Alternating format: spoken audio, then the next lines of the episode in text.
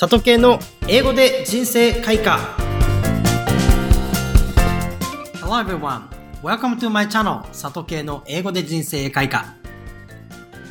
ただぼーっと毎日を過ごすことってありませんか？たまにそういう日があるのなら息抜きになっていいですが毎日が単調で同じことの繰り返しだと張り合いもないですよね。今日をきっかけに皆さんがやりたいこと、行動したいことを再認識していただけると嬉しいです。そんな今日の名言はこちら。Living is not breathing, but doing. Living is not breathing, but doing. 生きるとは呼吸することではない、行動することだ。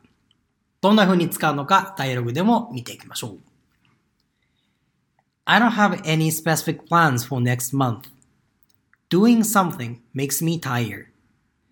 Why not challenge something meaningful? Living is not breathing, but doing. それでは A のセリフから見ていきましょう。I don't have any specific plans.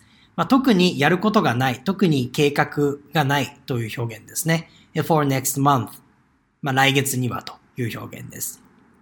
そして次のセリフで doing something makes me tired 何かをすることっていうのが makes me tired 私を疲れさせる。この make 人形容詞、まあ、make 人何々っていう形ですね。人を何々の状態にする。これはかなり会話でも使えますので自然に使えるようになるまで何回も練習していくといいかなと思います。で doing something 何かをすることは makes me tired 私を疲れさせるということですね。そして B のセリフで why not challenge something meaningful この why not to V って形なんですけども、もともとは why don't you V なんですよね。why don't you 何々で何々したらどうですか?っていう省略形で why not? 動詞。なので why not challenge?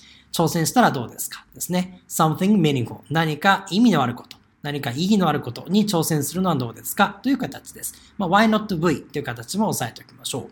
そして、今回の名言です。living is not breathing but doing living この ing が連続する単語ですけれども、まあ、いつも申し上げているように G の発音はしないということなので、living ではなくて living, living, living is not breathing, but doing ですね。まあ、t の発音もしないということをお伝えしてきたかと思うので、この G と T を発音しないようにですね、living is not breathing, but doing 感じですね。カタカナで読むと本当に変な風に聞こえると思いますので、この G と T を発音しないように、living is not breathing ってやらないようにですね。living is not breathing, but doing っていう感じです。それでは2回ずつ読んでいきますので、皆さんもついていってください。Now let's get started. I don't have any specific plans for next month. I don't have any specific plans for next month. Doing something makes me tired. Doing something makes me tired. Why not challenge something meaningful? Why not challenge something meaningful? Living is not breathing, but doing. Living is not breathing, but doing. 皆さんはどんな行動をしていますか行動のないところに成長もワクワクも楽しみもありません。何かを学ぶということは行動をもたらすこともあります。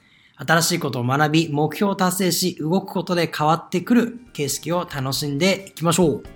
改めて今日の名言は Living is not breathing, but doing でした。I hope you say this phrase in your daily life from now on. See you next Monday.